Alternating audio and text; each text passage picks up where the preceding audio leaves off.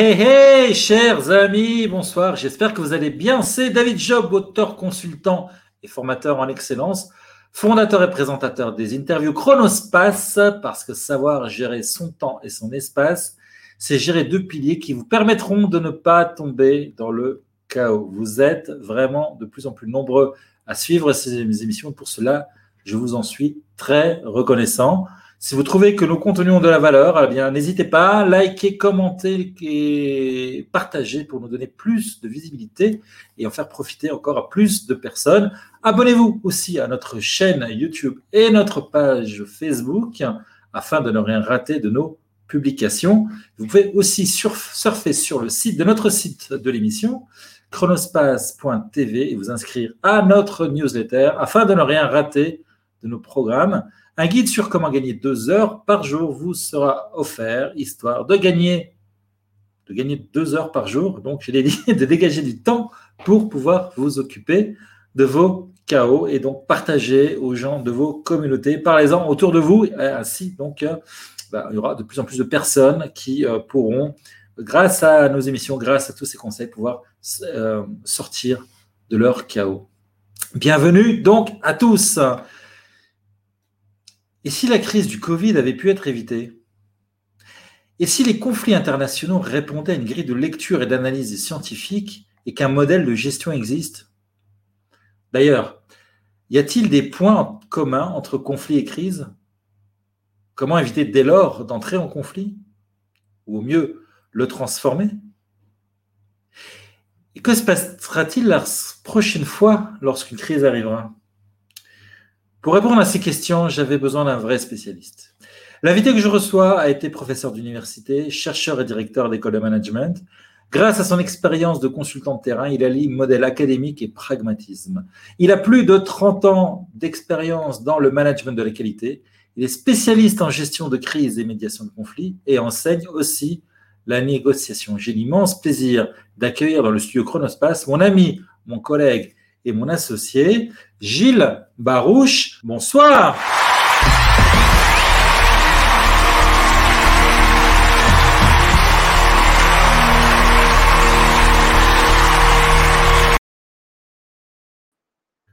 Gilles, bonsoir, comment vas-tu? Bonsoir David, écoute, je vais bien, et toi, comment vas-tu? Super, j'ai la pêche, moi j'ai toujours la pêche, ces émissions elles me donnent la pêche, je ne sais pas pourquoi, mais j'ai toujours, je sais que je vais passer du moment à, diffuser de la valeur, à aider les autres personnes à sortir du chaos, à répondre aussi à des questions qui se posent. Et moi, toujours, ça me remplit beaucoup de joie et d'énergie.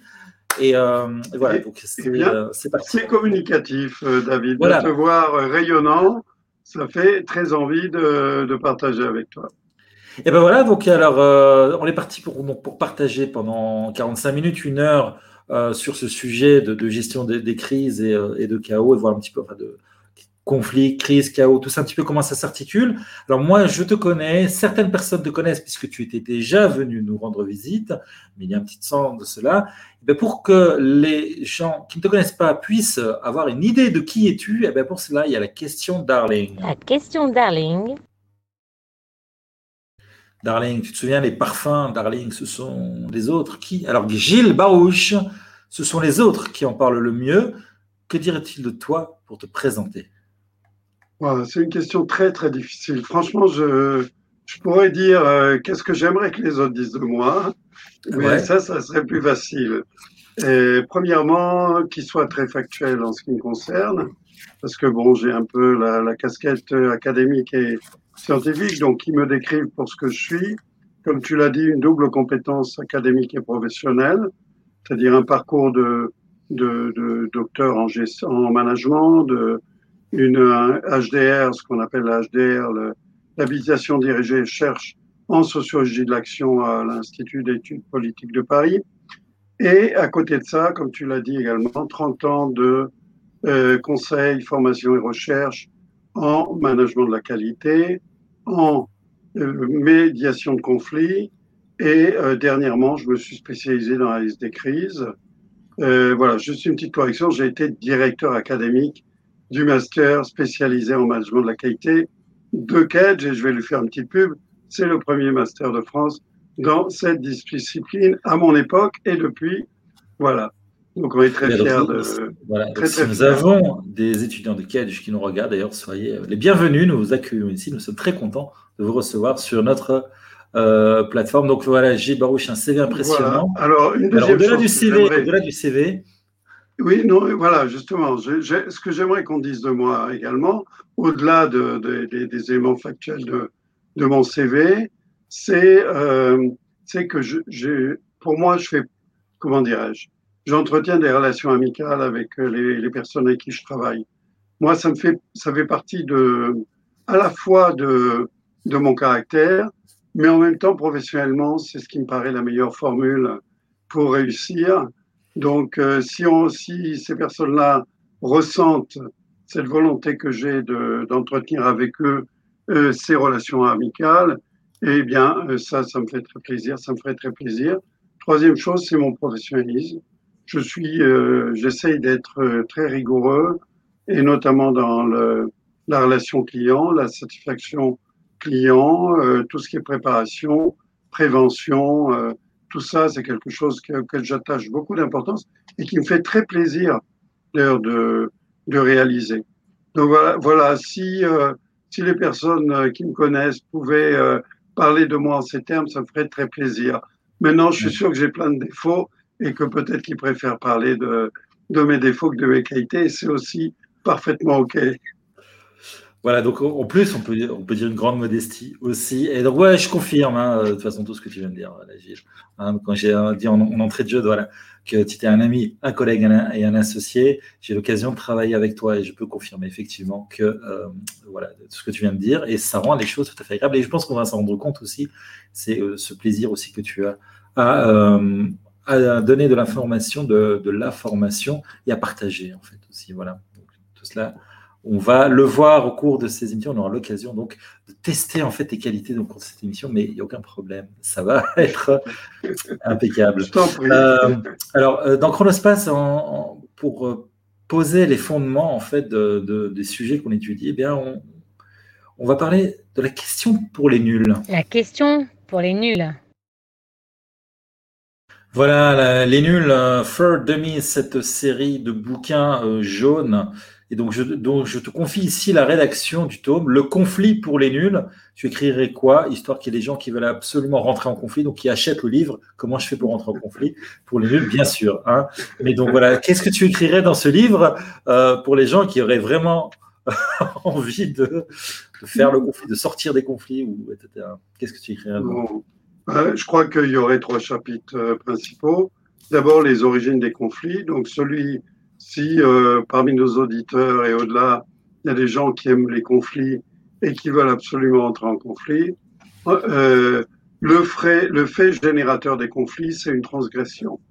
C'est-à-dire, on va transgresser les règles établies, on va euh, faire, par exemple, une manifestation de, de violence, une manifestation d'agressivité.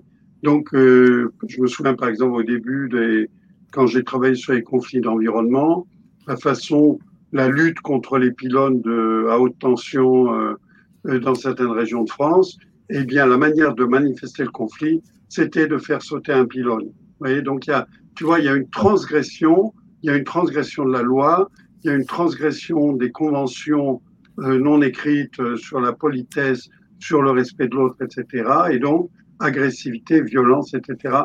C'est la manifestation de l'entrée en conflit. Deuxième chapitre, je parlerai de la manière dont les conflits s'entretiennent. Euh, on a, on a besoin, il suffit d'ouvrir les pages d'un journal ou d'un ou d'aller sur un site internet d'information pour savoir que nous sommes environnés de conflits, de tensions, etc. Et c'est pas un hasard, c'est parce que le conflit, on sait comment on y rentre, on sait jamais comment on en sort. Donc, ils ont, voilà, j'y reviendrai bien sûr, mais le conflit a des mécanismes qui fait qu'il s'auto-entretient. Et troisième chapitre, ce serait bien sûr comment le résoudre. Et si tu es d'accord, je parlerai un petit peu de ma profession de médiateur, ce que nous appelons la facilitation stratégique. Bien sûr, avec plaisir. On verra ça au cours de cette émission. Voilà, donc j'attends que l'éditeur me contacte maintenant. Ça devrait voilà. être une question, de, une question d'heure ou de, de minutes.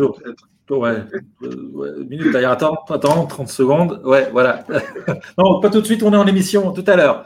Voilà. Euh, d'ailleurs, j'ai noté comme c'était assez amusant que quand tu as donné l'exemple de la transgression et de, la violence en fait qu'il y avait derrière, tu as dit que, bah, que, pour générer le conflit, en fait, ils, ils, ont fait sauter un pylône à haute tension. Bah, forcément, il y avait pas mal de tension à ce moment-là, et c'est pour ça donc ils l'ont fait sauter. Alors, euh, c'était doublement symbolique. Qui remet tout en question. La question qui remet tout en question comme ça, on arrête ici et on n'en parle plus. Et si moi, j'ai pas envie d'anticiper les chaos ni envie de les gérer, après tout, c'est un passage obligé pour s'améliorer, non? Et puis, ce qui ne nous détruit pas nous rend plus forts, disait Nietzsche. Alors, euh, bonne question, question complexe. En fait, euh, première chose, il y a des psychologues qui disent, mais finalement, les conflits, c'est bon. Euh, ils sont un peu de, la vie de la, question. C'est-à-dire, après tout, le, conflit, ça fait grandir. Donc, il ne faut pas avoir peur du conflit, etc. Bon. Je dirais oui, à condition qu'on en sorte. Qu'on sache en sortir. Et ça, on ne peut pas le savoir. Le dire, Comment on peut le savoir? On ne peut pas savoir, mais si, avec hein, les scientifiques, en tous les cas, ceux qui ont étudié les conflits, et moi j'étudie les conflits d'environnement depuis à peu près 20, 25 ans, je peux te dire que on sait comment on y rentre, on sait jamais comment on va en sortir. Et il suffit d'ouvrir un journal, de voir la Syrie, 500 000 morts, 3 millions de déplacés dans les pays environnements, plusieurs millions qui sont arrivés en, Europe, créant d'autres problèmes en Europe. Donc, c'est pas seulement que le conflit dure, c'est qu'il diffuse, il diffuse sa mauvaise énergie, ses, miasmes autour de lui. Et donc, nous, nous sommes euh, euh, les victimes, enfin les victimes, je dirais, qui n'a pas été prévu qu'il y ait des flux de migrants qui arrivent et qui, dont le premier, le premier groupe de migrants en Europe, c'est les Syriens. Donc, pour ça, pour tout ça, pour te dire que euh, je suis pas tout à fait d'accord avec l'idée que euh, on peut s'en accommoder sans, sans réfléchir, parce que, encore une fois, on est entraîné par une dynamique. Dans le conflit, on est entraîné par nos émotions, on est entraîné par nos colères, et donc, euh, et ça, ça fait des dégâts. Et au bout du compte, c'est perdant-perdant. Si vous regardez la situation de la Syrie aujourd'hui, tout le monde a perdu. Alors, évidemment, euh, le président peut toujours dire qu'il est en place, mais il a un pays ruiné, euh, et il est complètement snobé par toute la communauté internationale, etc., etc. Enfin, c'est un criminel de guerre, etc. donc, c'est rien, et c'est rien de le dire. Hein. C'est rien de le dire, absolument, c'est rien de le dire. Donc, je pense qu'il faut vraiment prendre du recul par rapport au conflit. J'y reviendrai bien sûr. Sinon, le conflit, il a toutes les chances d'être perdant, perdant, et de, de laisser des, des, traces extrêmement euh, négatives pour euh, pour ses participants et pour ceux qui sont euh, aux alentours, parce que c'est un peu comme la radioactivité, ça irradie euh, autour et ça produit des dégâts aussi. En t'entendant là, on a un petit peu l'impression quelque part, finalement, c'est un jardin d'enfants, quoi. C'est-à-dire que les gens sont font, euh, il y a des comportements qui sont finalement, on peut se dire, pas très malins, quoi, pas très intelligents. De, on peut se dire quelque part. Euh, alors, il y a sûrement d'autres raisons derrière. Je suis peut-être un petit peu réducteur quand je dis ça, mais on a peut-être un peu l'impression que c'est c'est assez basique finalement. Il n'y a personne qui veut laisser. Il y a, de la violence, il y a, de l'ego peut-être un petit peu aussi. Et que finalement, voilà, euh, et puis ça prend des proportions hein, euh, qu'on n'imaginait pas. Alors que s'il y avait peut-être un petit peu d'intelligence, peut-être quelqu'un qui était capable peut-être de, réfléchir autrement, de baisser sa garde, on a peut-être l'occasion d'en parler tout à l'heure, mais euh, ça paraît finalement quelque part tellement simple et aussi tellement compliqué.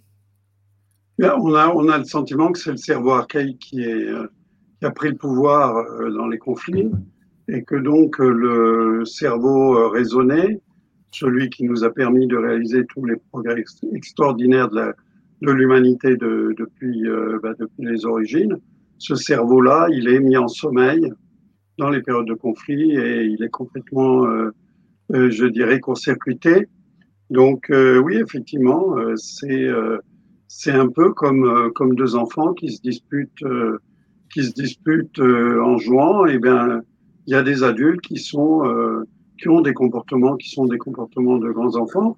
Mais on peut pas s'arrêter, bien sûr, à cette analogie. On va essayer d'analyser si tu veux bien, les conflits de façon plus approfondie pour comprendre surtout comment en sortir.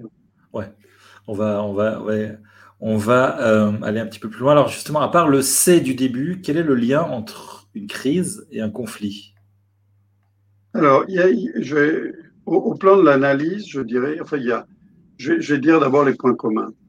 Au, plan de l'analyse, ce qui caractérise les deux, parce que donc j'ai sur les crises, vraiment, j'ai beaucoup écrit et j'ai fait des vidéos et, et vraiment, je, c'est un sujet qui me tient énormément à cœur et la pandémie n'a fait que confirmer malheureusement mes analyses.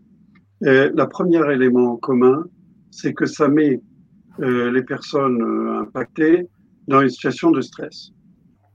Donc, euh, que je, quand je suis en conflit ou quand euh, je suis euh, victime d'une crise imprévue, hein, les crises en général, on, on y reviendra peut-être, sont imprévues, eh bien, ça me met sous stress. C'est-à-dire, je sors de mon espace de, confort et donc je suis sous stress. Et deuxième caractéristique commune, c'est que étant sous stress, je prends des mauvaises décisions, je donne des mauvaises réponses. Et on verra que dans, toutes les crises que j'ai étudiées, les crises internationales, les, il y a eu une perturbation imprévue. Dans toutes les crises, les gouvernements ont été complètement pris par surprise, ce qui nous donne idée déjà, nous les qualiticiens, de la, l'anticipation euh, de nos gouvernements, alors que nous, nous sommes les qualiticiens, euh, analyse des risques, euh, analyse de l'environnement, etc. Enfin, je passe rapidement là-dessus, j'y reviendrai peut-être. Et donc, en situation de, de stress, où il, il, nous tombe sur la tête quelque chose qu'on n'a pas prévu, on donne des mauvaises réponses. C'est-à-dire, on va donner des, ce que nous, les qualiticiens, appelons des solutions curatives. Ouais. C'est-à-dire, on va réagir face aux symptômes, face à l'apparence des choses. L'extincteur, le pompier de service et le sparadrap. Le pompier de service. On va jouer les pompiers de service et le pompier, non seulement euh, il n'éteint pas le feu, mais il l'aggrave.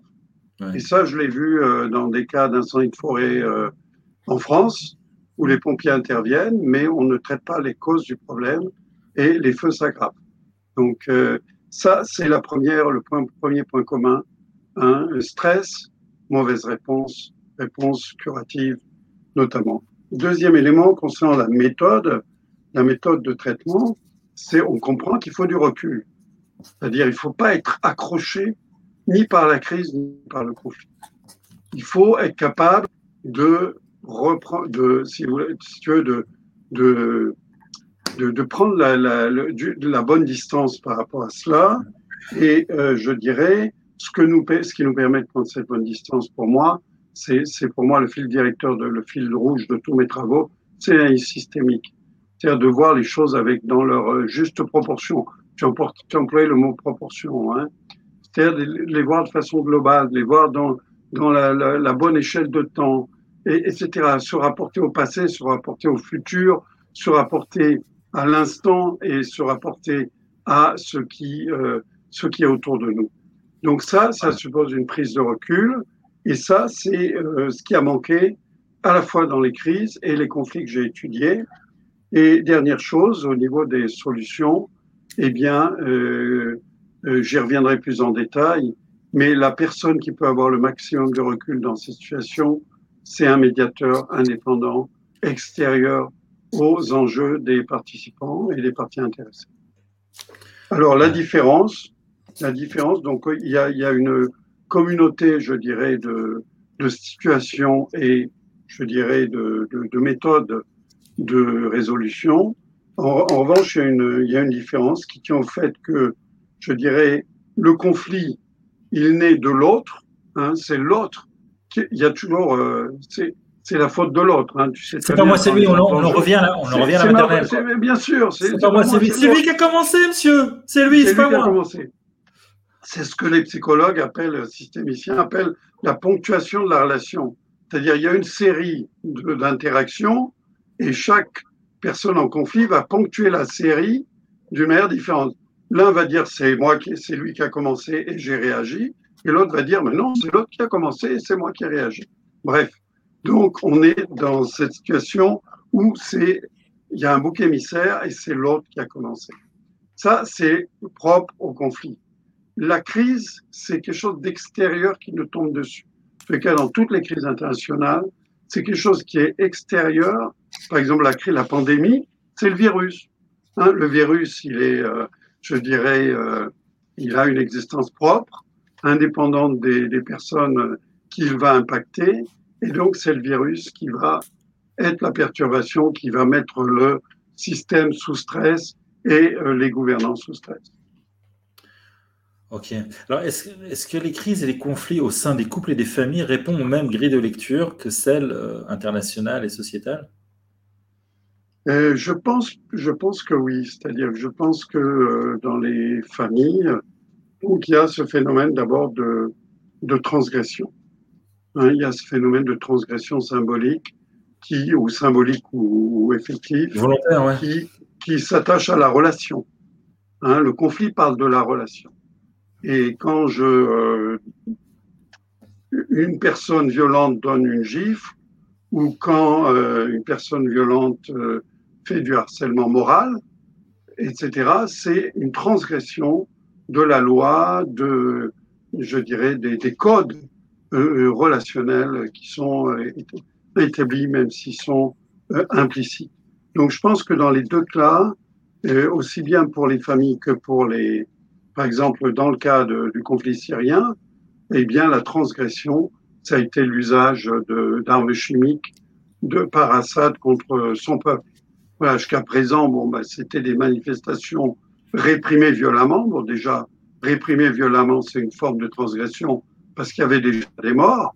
Mais alors, la transgression a pris l'emballement dont tu as parlé, a pris encore plus d'ampleur quand euh, il a utilisé des armes chimiques, etc. Donc, ça, la, transgression, c'est vraiment, on a passé une ligne rouge, quoi. C'est un, point, un, point, un, point, à ne pas franchir. Voilà, une règle bien. Ça, ouais, ça, ouais, Exactement. Il y a les, les, règles explicites ou implicites qui maintiennent le système dans une certaine équilibre, parfois dans une certaine harmonie. Et à un moment, il y a un acteur qui va transgresser ces règles et donc qui va déstabiliser euh, l'autre partie ou le ou l'ensemble du système. Et donc c'est pour moi c'est la caractéristique de l'entrée en conflit aussi bien s'agissant des familles que dans les crises dans les conflits pardon internationaux. Deuxième caractéristique commune, c'est l'emballement. C'est l'emballement, c'est-à-dire que ah c'est comme ça, tu as fait comme ça, eh bien moi je je vais je vais te le faire payer. Ça c'est l'emballement. Et dans les conflits, c'est l'escalade. Hein, les conflits internationaux, c'est l'escalade. C'est-à-dire, euh, Assad réprime euh, les opposants, les opposants vont faire appel à des États extérieurs au conflit, euh, c'est-à-dire, bon, bah, on va voir l'Arabie saoudite qui va envoyer des armes, on va voir les d'autres pays qui vont envoyer des armes pour soutenir les révoltés, qui sont tous des sunnites, donc euh, la même, je dirais, la même obédience euh, musulmane que les, l'Arabie saoudite. Et puis les Russes vont dire, mais moi j'ai une base militaire en Syrie et puis j'ai des terrains d'aviation. C'est un enjeu stratégique pour moi. Donc moi je vais intervenir auprès des Syriens et puis les Turcs vont s'en mêler, les Occidentaux vont s'en mêler et tout ça va produire un emballement qui, au bout du compte, 500 000 morts, le pays euh, décomposé en trois, en trois régions avec chaque fois la Turquie qui a pris qui a la main sur l'une, la Russie sur et l'Iran sur l'autre, et une troisième région avec les Kurdes et les Américains. Bref, c'est l'emballement. Et l'emballement, c'est vrai également dans les familles, avec, je dirais, euh, le, je dirais les, les, les, qui conduit au divorce, tout simplement, hein, s'agissant d'un couple. Voilà. Et alors le troisième caractéristique, c'est que euh, donc c'est bien sûr perdant-perdant dans tous les cas. Il y a, y a une, un stress terrible. Le conflit nous met dans une énergie négative qui est extrêmement pénible à vivre.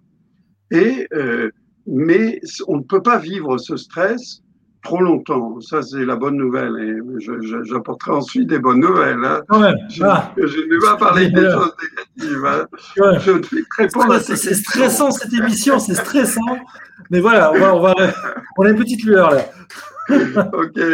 Alors déjà, on va commencer la première euh, petite lueur, c'est que c'est l'épuisement du conflit. Le conflit ne peut pas durer, euh, conflit ouvert j'entends, il ne peut pas durer euh, et, trop longtemps parce que les, les participants sont épuisés. Ils ont épuisé leurs ressources, ils ont épuisé leur énergie. Et donc, il y a un moment où le conflit va perdre d'intensité. Mais quand tu, parlais tout à l'heure de rupture, quand il y a rupture, il n'y a plus de conflit. Oui, c'est un des modes de résolution, euh, de résolution euh, du conflit. C'est la rupture. Mais quand euh, tu as des conflits entre les pays, il n'y a pas de rupture. Hein, c'est pas entre les individus. Alors ça, c'est une différence. Tu as raison. Entre les individus, ben, on se sépare. Hein, on va chacun dans un, un azimut différent. entre les pays qui sont voisins, il n'y a pas possibilité de se séparer. On est toujours voisins, qu'on le veuille ou non. Sinon, l'Angleterre, euh, finalement, l'Angleterre avec son Brexit, euh, avec le Brexit, finalement, quelque part, c'était une rupture aussi, une sortie. Enfin, on verra aussi. C'est aussi une Et ça, c'est euh, ça, c'est une crise. C'est-à-dire, il n'y a pas eu de violence, il y a, y a, mais il y a eu, si tu veux, de la part de l'Union européenne, une série de transgressions, malgré tout. C'est quoi ces transgressions? C'est tous les référendums qui ont été, qui ont voté contre, par exemple, euh, comme tu sais, la France a voté contre le traité, euh, je sais plus, je crois que c'était de Lisbonne, et ce vote a été contourné. C'est-à-dire, à l'époque, le, président, je crois que c'était Sarkozy, a fait malgré tout voter euh, la Convention, qui était vraiment une, une, forme d'intégration beaucoup plus poussée de l'Union européenne, par le Parlement. Donc, euh, Sénat et Assemblée en même temps. Donc, j'ai repris la liste de l'ensemble des référendums qui ont été contournés par euh, les pays européens et c'est une liste assez impressionnante. Donc, ça veut dire que quelque part, il y a eu une transgression par, je dirais, les, les États membres de la volonté des peuples et euh, on s'est habitué au fait que, bon, ben, ils votent contre mais bon, on va, on va s'arranger, on va faire autrement, etc. Et au bout du compte, arrive un peuple qui est le, qui est le peuple qui est, encore une fois, je ne parle pas de jugement politique hein, sur est-ce que c'était juste qui sortent ou pas. J'explique simplement le processus. Oui, bien sûr, on est, on est là pour, pour, expliquer les faits. Pour... En fait, voilà, pas, du tout. C'est pas, euh, moi, j'ai aucune là-dessus. Euh, je pense qu'il faut sortir des idéologies qui sont toujours manichéennes. Simplement, arrive un peuple qui est quand même le, le père de la démocratie en Europe, et qui dit ben moi euh, je m'excuse mais moi je veux reprendre mon autonomie de décision euh, et, et, là tout le monde a dit mais bon euh, ça va bien se passer il n'y a pas de souci etc et euh, transgression a entraîné la rupture série si transgression si, si c'est comme ça, je m'en vais et voilà. Et donc, euh, je m'en vais. Bon, là, c'était possible sans aller. En plus, il y a le channel, donc. ouais, vraiment. Euh, mais, donc pour reprendre juste un petit peu, parce que je pense que c'est un, point important, parce que les gens qui nous regardent, en fait, bon, euh, euh, pour, au départ se dire, ben, on est en train de parler complètement de, de, modèles un petit peu internationaux, etc. Mais il y a beaucoup de gens qui nous regardent, et c'est aussi un petit peu dans, sur, sur le, les sujets que je traite en général, c'est-à-dire je parle beaucoup aussi de tout ce qui est chaos au niveau de vie personnelle, au niveau de familial ou au niveau d'entreprise ces modèles-là que tu décris, que, tu expliques, pour lesquels tu, as donné une grille de lecture, euh, finalement, on retrouve ces points communs pour les familles, euh, pour, euh, pour des sociétés, des entreprises également, un employé qui se fait virer. C'est aussi quelque part, il y a eu une transgression, donc il y a eu une, ligne rouge, et puis donc il y a eu un embrasement, et puis finalement, bah, si ça va pas, s'il n'y a pas le, médiateur qui vient derrière, alors à ce moment-là, bah, il y a rupture, ça, ça va par par euh, le licenciement euh, de la personne. Donc, c'est, je pense que c'est ce qui est intéressant qu'on est en train, ce qu'on est en train de voir là, c'est que tu, nous donnes finalement des outils, des grilles de lecture assez intéressantes pour pouvoir anticiper, pour pouvoir essayer de se dire, tiens, dans quelle phase on se trouve là en ce moment? Je pense qu'à partir du moment où on sait dans quelle phase on est, alors du coup, on peut savoir, voilà, euh, est-ce que je laisse la boîte de Pandore s'ouvrir ou est-ce que je tue le conflit dans l'œuf? Finalement, c'est un petit peu ça qui se passe. Euh, oui, euh, le, problème se pose bien sûr euh, dans le cas où il y a des transgressions répétées. je pense par exemple au harcèlement moral, des choses comme ça. et là, on a besoin vraiment de, de prendre du recul, de prendre un maximum de recul, parce que ça, ça n'est plus acceptable. Et donc, on doit prendre du recul et prendre conseil. Hein, dans ce cas-là, bien sûr, si c'est, il faut absolument faire appel à un médiateur pour ne pas se laisser, euh, je dirais, euh, persécuter parce que bon, dans la vie du travail, la vie professionnelle, il y a, on peut tomber sur des, managers qui sont euh, persécuteurs ou qui ont des lubies, etc.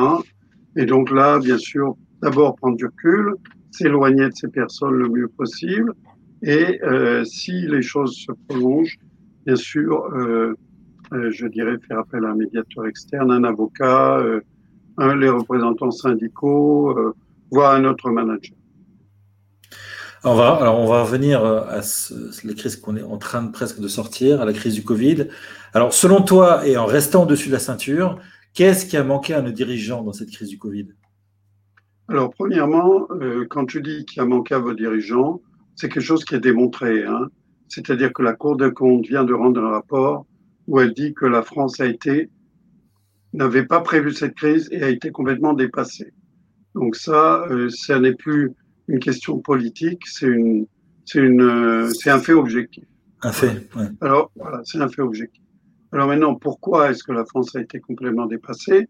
Eh bien, elle a délégué, euh, je dirais, la, le, le contrôle et, et, la surveillance, la supervision à l'OMS. Et l'OMS, eh bien, elle a, euh, nous, les qualiticiens, on dirait, un, elle n'a pas anticipé, deux, elle n'a pas contrôlé.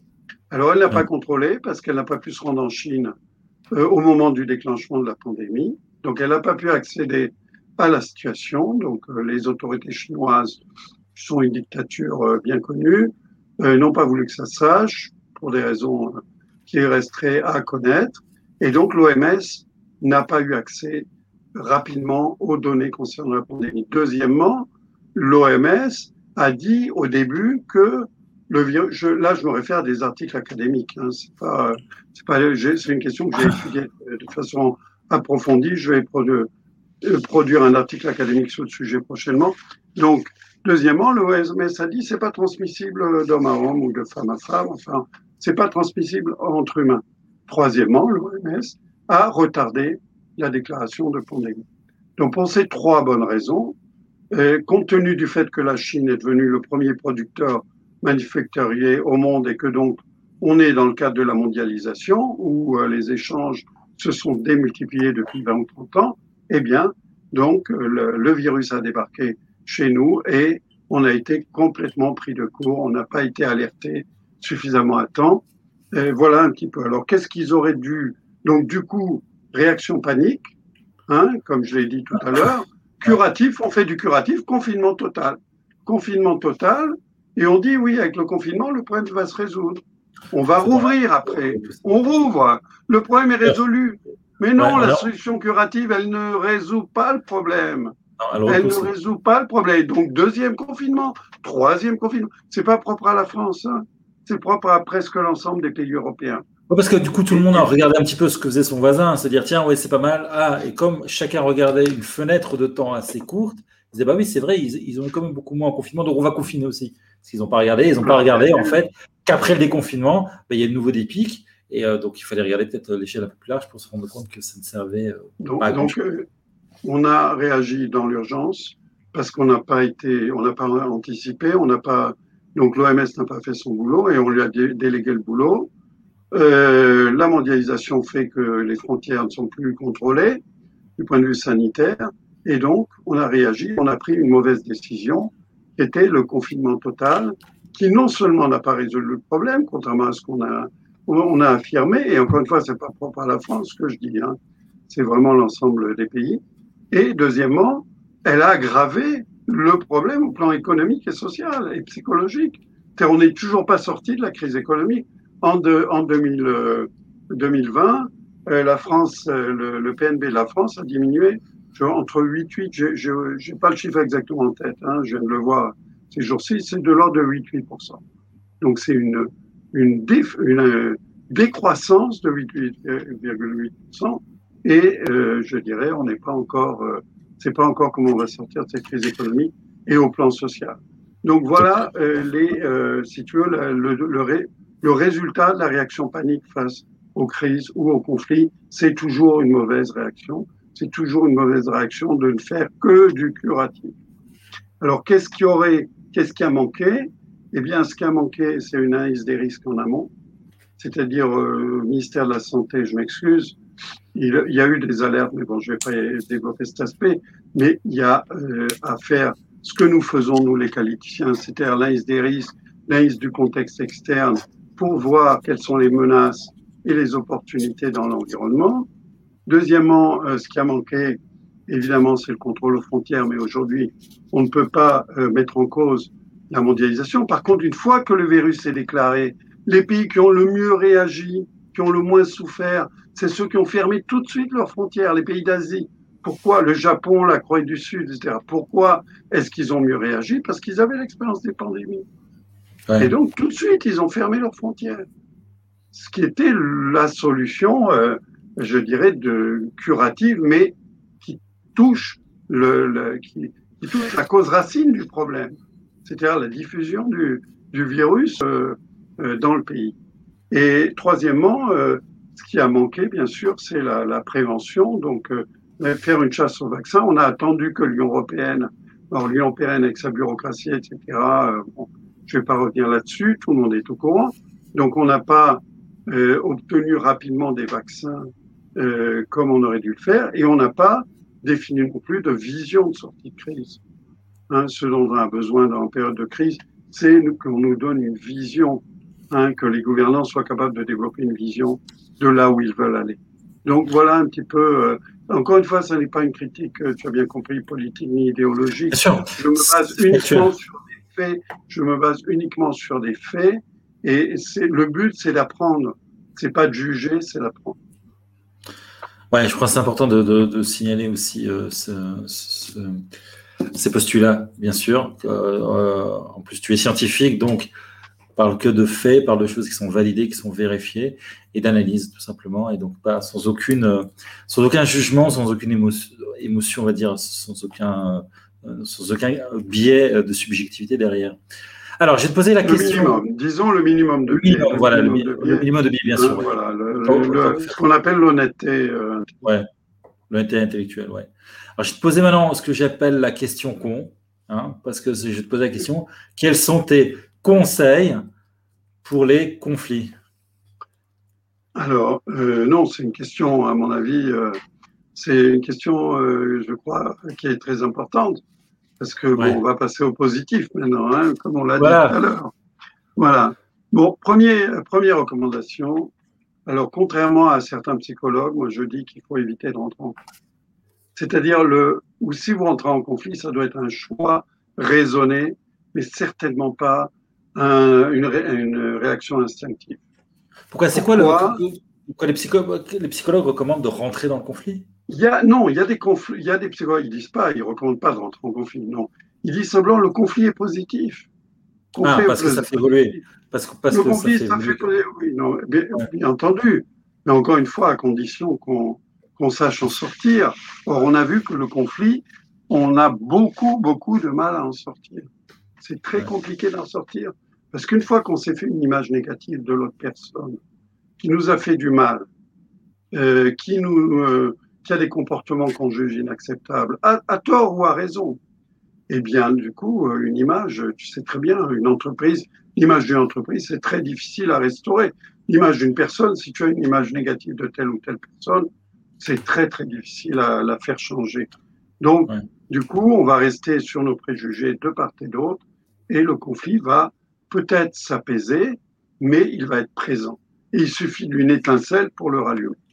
Donc euh, c'est pour ça que je ne pense pas que le conflit soit, euh, je dirais, euh, positif, sauf s'il est maîtrisé, compris, analysé et, je dirais, géré de façon, de façon adéquate. Et donc voilà. Alors, comme, donc ma première recommandation, c'est éviter de rentrer en Prenez du recul. Voilà, il y a une personne qui vous a agressé. Euh, vous prenez du recul. Si vous pouvez, bien sûr, ne pas accepter de vous laisser agresser, mais en partant de vous. C'est-à-dire, je ressens là que euh, il y a de plus en plus d'agressivité et euh, c'est quelque chose qui est très désagréable pour moi. pourquoi? Ça évite le jugement. C'est ce qu'on appelle l'assertivité. C'est l'assertivité, être assertif. L'assertivité, mais en parlant de ses émotions et en parlant pas de en jugeant pas l'autre directement. Disons pas tu. si je dis euh, euh, tu, euh, tu es toujours tu es toujours pareil, tu mens, etc. Tu racontes des histoires. Ben, l'autre va dire, va répliquer, il va dire, mais toi, toi aussi, tu racontes des histoires. Tu, vois ce que je veux dire? Mais si on dit, si on parle de moi, dit, écoute, j'ai le sentiment vraiment que voilà que hier tu disais une chose et aujourd'hui tu dis une chose différente. C'est la, loi, de Gordon. C'est la loi de Gordon, le tutu qui tue. Le tutu qui tue. Tu, tu, développe, développe. non, si tu dis euh, à quelqu'un, mais tu m'as fait ça, tu as fait ça, et puis tu es toujours comme ça, comme ça, donc tu t'arrêtes pas de dire tu, tu, tu. Finalement, ça tue, ça, tue, euh, ça, tue, la relation, ça, tue. Ouais. Voilà, ça tue la relation et ça enflamme euh, le conflit. Donc, deuxièmement, si on est dans un conflit l'autre a déclenché un conflit, etc. Ne pas essayer de le régler à chaud. Disons que j'ai compris qu'il ne fallait pas escalader, donc c'est ma recommandation, parce que je, finalement, je vais en subir les, conséquences et ça va me mettre dans des états euh, très désagréables euh, et je ne sais pas combien de temps. Donc, je ne vais pas euh, alimenter le conflit, mais si je veux le résoudre, il faut, par exemple, je veux vraiment euh, trouver un arrangement avec l'autre personne.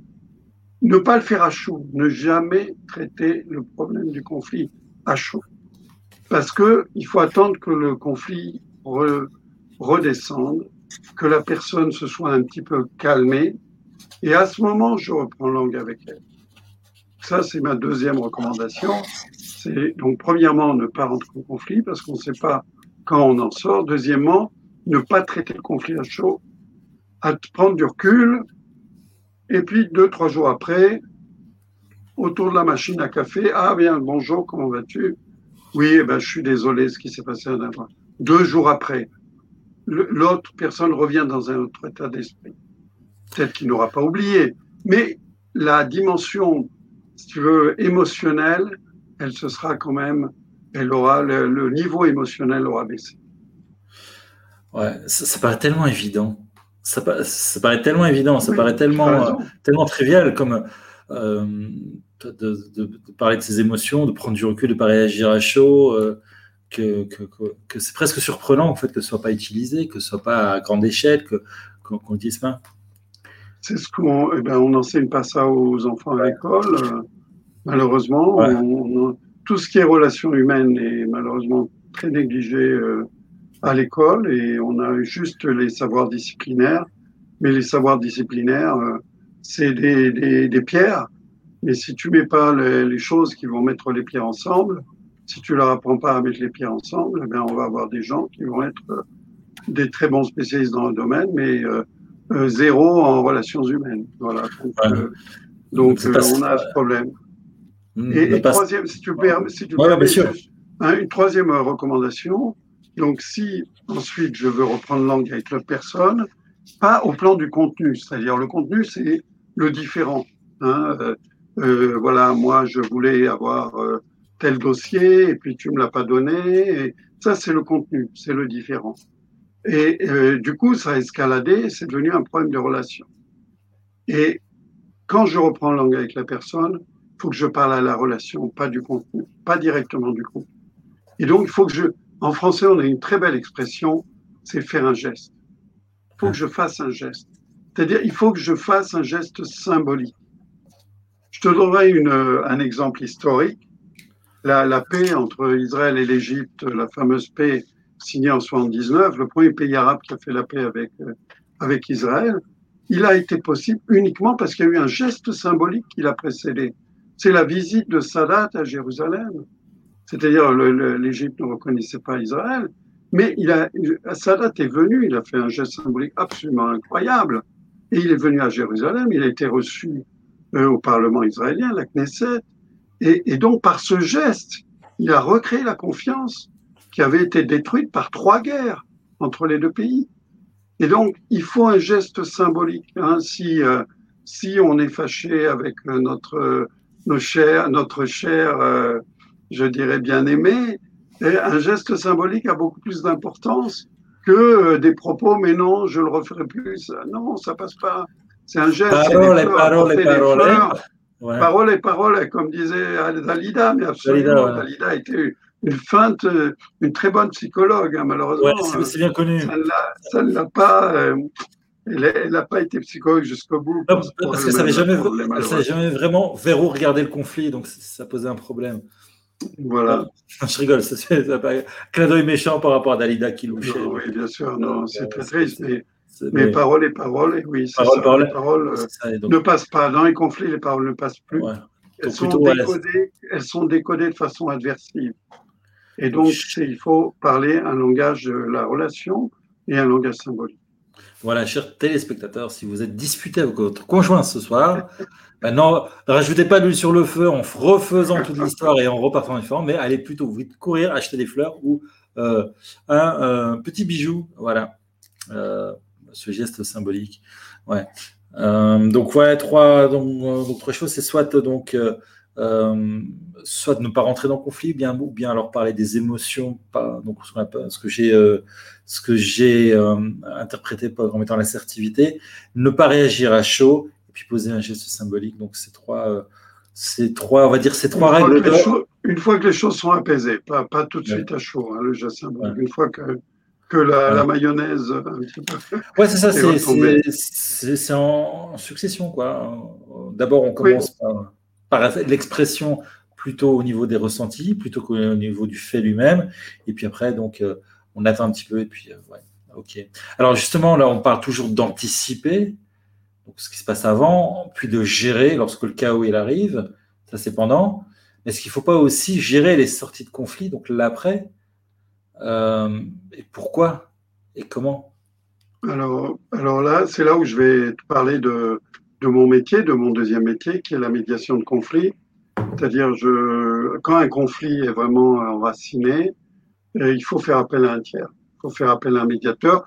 Donc, c'est ce qu'on appelle les conseils conjugaux euh, dans le, des affaires de couple et euh, dans les conflits, je dirais, d'environnement. c'est ce que nous, nous appelons une facilitation stratégique. et puis, dans les conflits internationaux, le problème des conflits internationaux, c'est que tous les, les médiateurs qui sont envoyés pour régler les conflits, ils sont souvent partie prenante du conflit. Ils ont des intérêts dans le conflit. Donc ça, ça marche pas. Parce qu'ils sont pas perçus comme d'honnêtes euh, médiateurs. Donc juste, je voudrais te donner un petit exemple de, de sortie de conflit.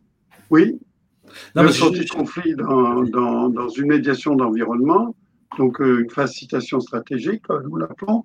Donc un conflit, je, rapidement, hein, un conflit entre des éleveurs de peur, des riverains et des et des euh, et des associations d'écologistes dans, dans, le Tarn, c'est des petites exploitations, hein, c'est pas les exploitations porcines de, Bretagne, euh, mais il y a épandage du lisier, ça fait des odeurs désagréables pour les riverains, ça produit des pollutions dans les nappes et dans les rivières, donc euh, conflit, manifestation à Albi, euh, le premier préfet essaye de faire une concertation qui ne débouche pas.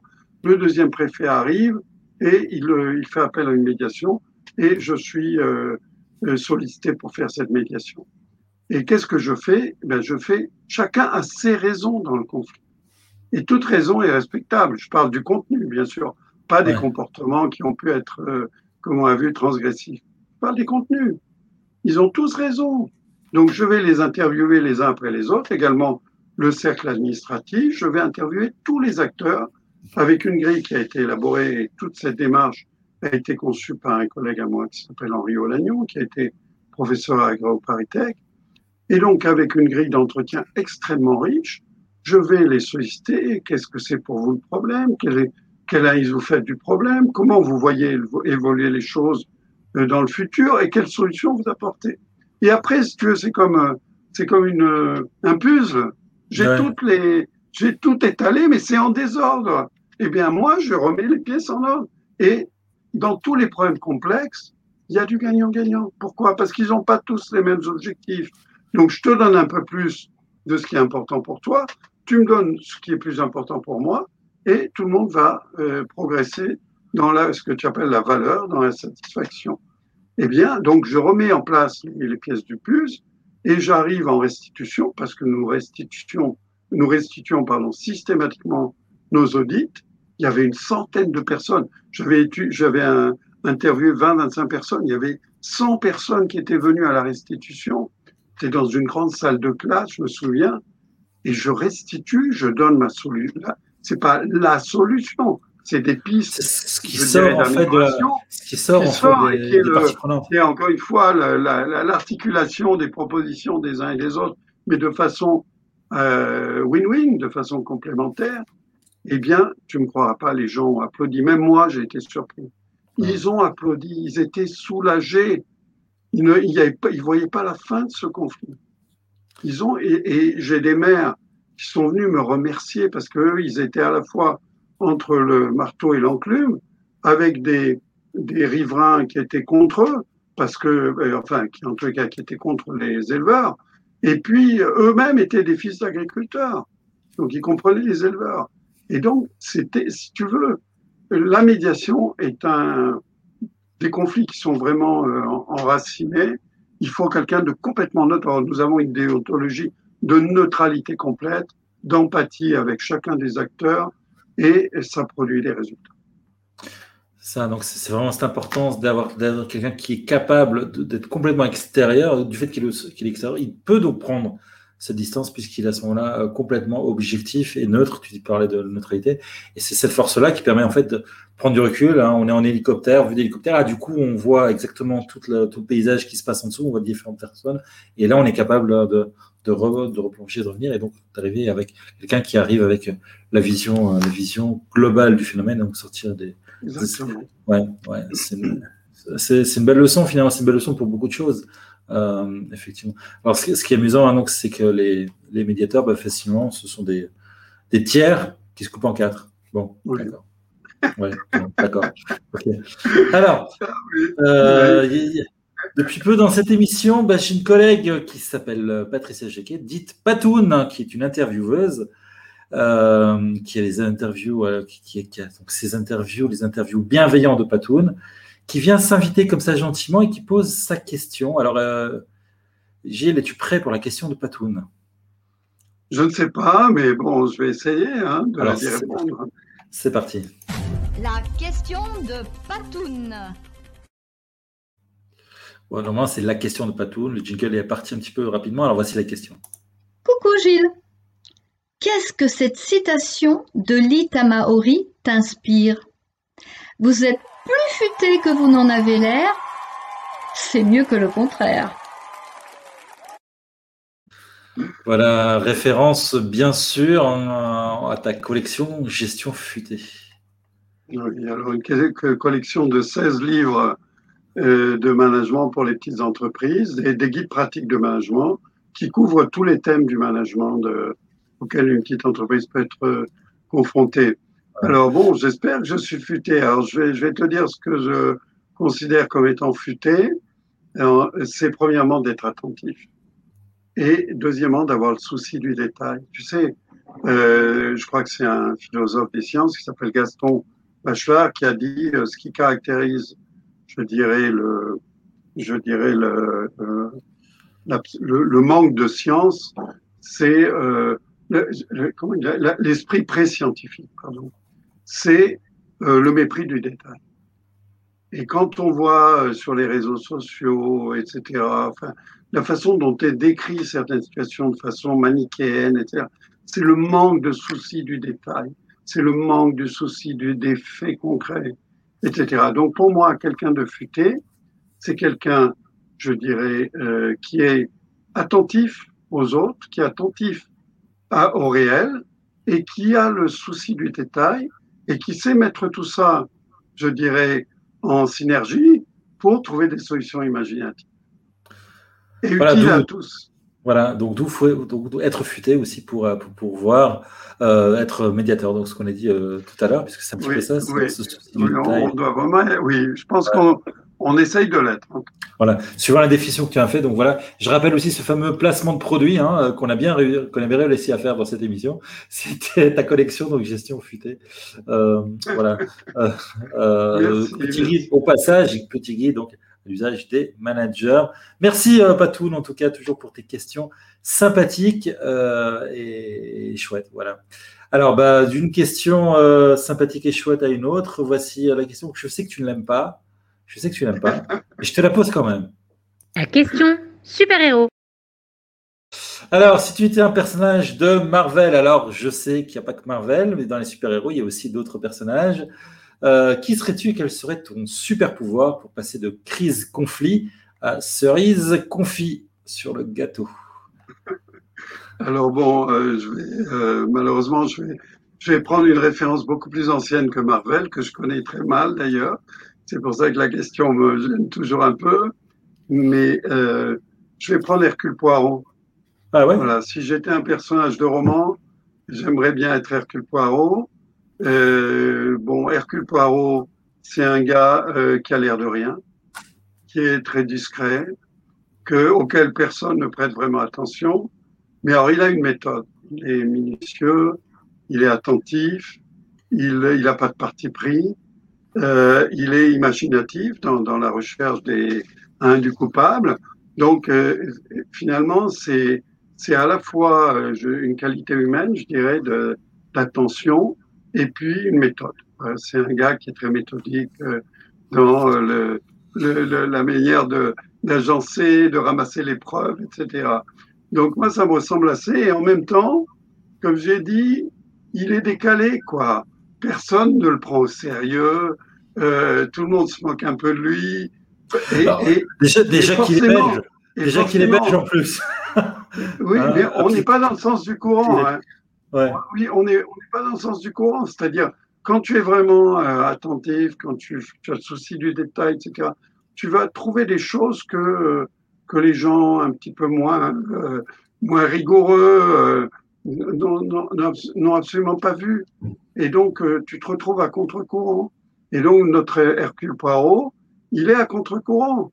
Chaque fois, les gens le, le traitent par-dessus la jambe, etc. Donc, c'est, je pense que c'est pas mal. Bon, je m'identifie pas complètement à lui, mais euh, il y a des traits euh, communs, oui, peut-être. Ouais, bah, tu, je trouve que tu t'en es très bien sorti de cette question super Bravo. Bravo Hercule. ok. Le cadeau. Alors, est-ce que tu as un cadeau pour nos spectateurs, Gilles? Alors, ce que je propose, d'abord, je les remercie à tous ceux qui sont euh, présents et qui écoutent, euh, qui nous écoutent ou qui écouteront demain la, la, la vidéo. Vraiment, je vous remercie de, de, votre intérêt pour notre, pour notre travail. Alors, je, je vais, euh, je vous propose un webinaire que j'ai enregistré euh, sur le thème de, de la gestion des crises. Hein. Je pense que les crises, c'est quelque chose qui euh, qui nous perturbe énormément. C'est quelque chose qui nous crée de l'anxiété. Euh, je pense bien sûr à la pandémie dont j'ai parlé. Je pense aux crises qui ont précédé, qu'on a tendance à oublier, mais qui, qui n'ont pas disparu. Euh, les crises arabes, la crise ukrainienne, la crise de l'euro, le Brexit, euh, euh la crise financière, la crise économique, tout ça est encore euh, pas complètement résolu. Et donc tout ça a des effets potentiels euh, euh, négatif. Et donc, nous sommes environnés par ces conflits, par ces crises, ce qui peut créer de l'anxiété chez nous, ce qui peut, et or, comme je l'ai dit, l'anxiété, euh, le stress, c'est vraiment la chose qu'il nous faut éviter pour notre confort de vie d'abord, et ensuite parce que ça nous fait prendre des mauvaises décisions. Donc, j'ai conçu ce webinaire pour vous, pour vous aider dans votre entreprise déjà, dans votre organisme, service public, euh, à, euh, je dirais, euh, savoir comment gérer la crise au mieux, la crise actuelle, les futures crises, et puis également prendre du recul. Voilà, vous donner une grille de lecture des crises qui vous permet de les montrer à la bonne distance et de garder le sens des proportions. Alors, on va regarder la bande. Ouais. Voilà, je propose qu'on regarde un petit peu la bonne annonce, histoire de, de voir un petit peu. Euh, voilà, avec plaisir. Voilà, donc la bonne annonce de, du webinaire.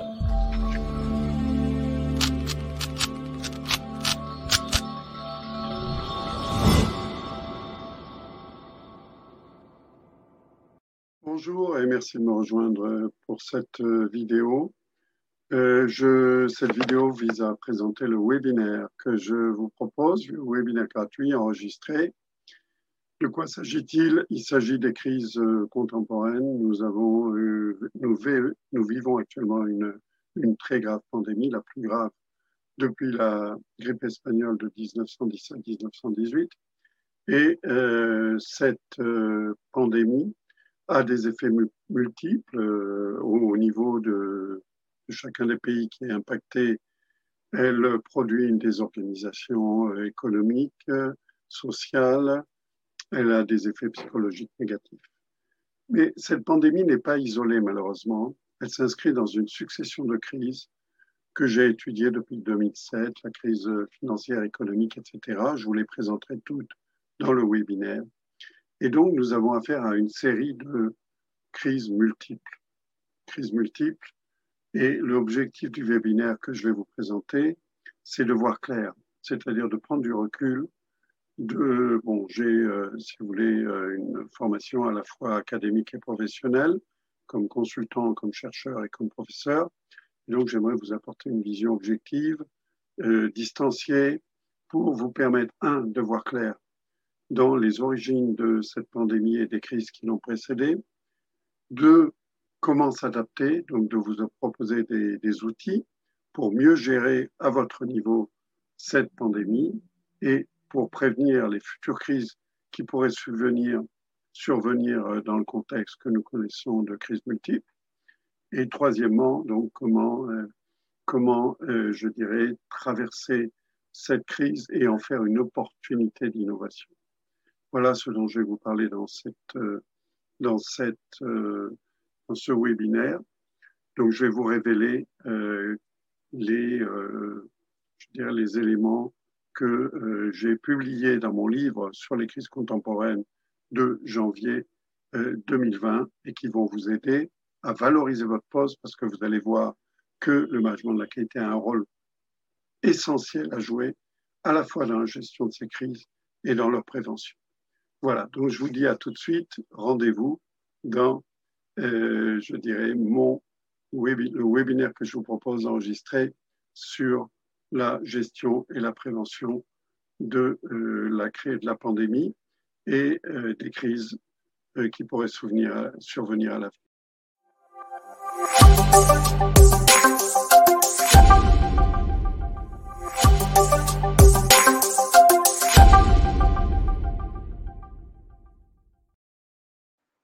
Voilà, un, donc un webinaire offert par la. Donc j'ai ouais, pas mentionné donc quand je t'ai présenté que tu étais aussi euh, directeur de la de la Barouche Academy, la GBA, donc à, travers laquelle donc tu il y, a des webinaires, des formations donc qui sont disponibles et entre autres donc ce webinaire gratuit dont je remets ici donc le, le, lien qui a défilé dans la vidéo. Donc voilà pour s'inscrire, c'est un webinaire gratuit donc webinaire on parlerait donc en temps anti-crise. On a eu l'occasion de se rendre compte ici dans le cadre de cette interview.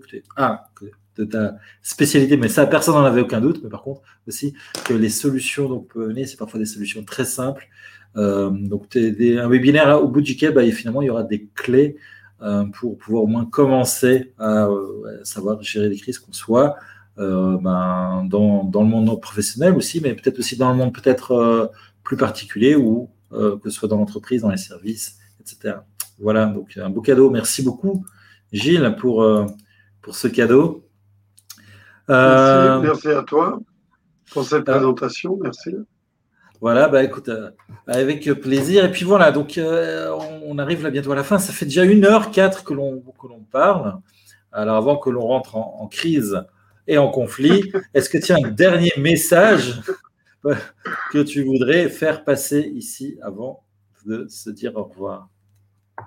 Écoute, le, le, message, c'est c'est qu'effectivement, on est on, est environné, hein, de, on est dans une période troublée, on est environné de, donc de, crises qui ne sont pas encore euh, terminées, on est environné de, conflits et donc euh, ça crée, comme je l'ai dit, de l'anxiété, ça crée de voire de l'angoisse. Et euh, ce qu'il faut absolument éviter, c'est de tomber dans les dans le piège des solutions simplistes. Vous savez, il y a les idéologues qui nous vendent le yaka faucon, le c'est la faute de, euh, etc. Donc tout cette, euh, toutes ces, euh, je dirais, ce manichéisme qui nous conduit au conflit finalement, hein, parce que de voir les choses en blanc et noir, c'est pas quelque chose qui va nous permettre d'agir ensemble pour améliorer la situation. Donc la, première chose que j'aimerais dire en conclusion, et qui, je pense, est reliée aux deux thèmes crise et conflit, c'est ne pas tomber dans le piège de, de l'ultra-simplification telle qui nous est proposée euh, sur les réseaux sociaux par des gens qui n'ont pas vraiment euh, réfléchi, mais qui, réagissent instinctivement, euh, voire par certains euh, médias qui ne font pas complètement leur travail d'analyse. Euh, voilà. Et deuxième chose, eh bien, il faut, je dirais, je, je, suis profondément optimiste. Tu me connais euh, tu me connais, David, je suis optimiste. Ça veut dire que je pense que dès l'instant on a la bonne grille d'analyse, une grille systémique, on fait, on, on a besoin vraiment d'un paradigme de systémique qui nous permet de, de décoder cette complexité nouvelle du monde moderne. Eh bien, euh, dès l'instant où on a cette bonne grille de lecture, d'abord on est mieux avec soi-même, on retrouve sa sérénité parce qu'on est à la bonne distance des, crises, on n'est pas euh, on n'est pas complètement absorbé par elle. Et deuxièmement, on, retrouve sa capacité d'agir. Alors bien sûr, chacun agit à sa, sa euh, mesure, et c'est déjà très important. C'est déjà très important. Voilà, donc c'est le message que j'aimerais que, que, nos auditeurs retiennent, et euh, bien sûr euh, garder son, son optimisme et toujours sa volonté de bien faire, mais une volonté éclairée. Ouais, euh, c'est un bon message en tout cas qu'on retient. Je, tiens quand même à signaler, euh, c'était pas assez, euh, peut-être pas assez euh, mis en face dessus que ton livre Vive les crises est sorti. On l'a dit dans l'annonce du webinaire, qui est sorti quand même deux mois avant la crise du Covid. Ce qui veut dire que quelque part, cette grille de lecture existait déjà. Tu, as mis déjà en évidence pas mal de choses, et finalement, donc on a préféré la réaction immédiate plutôt que de se dire oh, oh, oh il y a il y a un professeur d'université quelque part qui a sorti quelque chose qui pourrait être intéressant. Donc la prochaine crise, messieurs, les dirigeants qui nous regardaient, relisez vos barouches, s'il vous plaît. Rachetez les barouches et relisez vos barouches. Voilà. Oui, et même, et même la pandémie a confirmé les, les, dans mon livre, j'ai dit identifier les causes communes aux crises, aux, aux huit crises entre 2007 et 2015, et la pandémie a confirmé ces hypothèses. Malheureusement.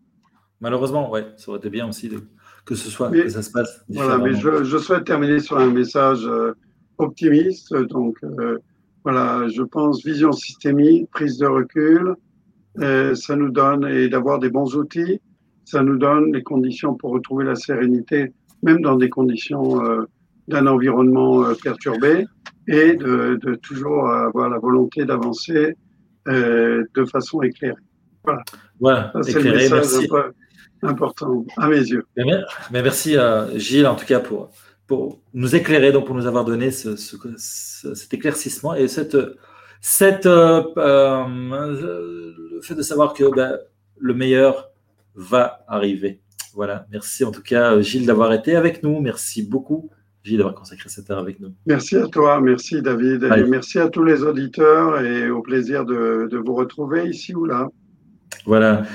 Voilà, merci Gilles donc d'avoir été avec nous pour cette émission sur les crises et les, conflits. Donc, euh, bah, euh, globalement, donc ce qu'on a, ce qu'on a vu, c'est comment est-ce que euh, ces crises elles, arrivent. C'est-à-dire, c'est voilà, c'est un événement extérieur surprenant qui arrive par surprise, donc génération des stress, et puis donc ces stress génèrent des réactions qui sont pas spécialement contrôler des mauvaises décisions. Euh, pour pouvoir aussi comprendre, ben, donc, Gilles nous a donné une espèce de grille de lecture qui marche presque à tous les niveaux, que ce soit au niveau international, que ce soit au niveau familial ou que ce soit au niveau d'entreprise, c'est-à-dire la, euh, la, la, la, rupture euh, de, des règles d'abord, hein, donc la rupture des règles, puis ensuite euh, l'envenimement de la situation avant d'arriver à la rupture physique euh, des différents euh, intervenants. Et donc voilà, Gilles donc, nous a donné aussi pas mal de conseils pour pouvoir justement faire des sorties de conflit correctes. Euh, je rappelle ce webinaire offert par la Gilles Barouche Academy, donc euh, webinaire entièrement gratuit pour pouvoir comprendre et anticiper et aussi faire en sorte de pouvoir mieux gérer ces crises.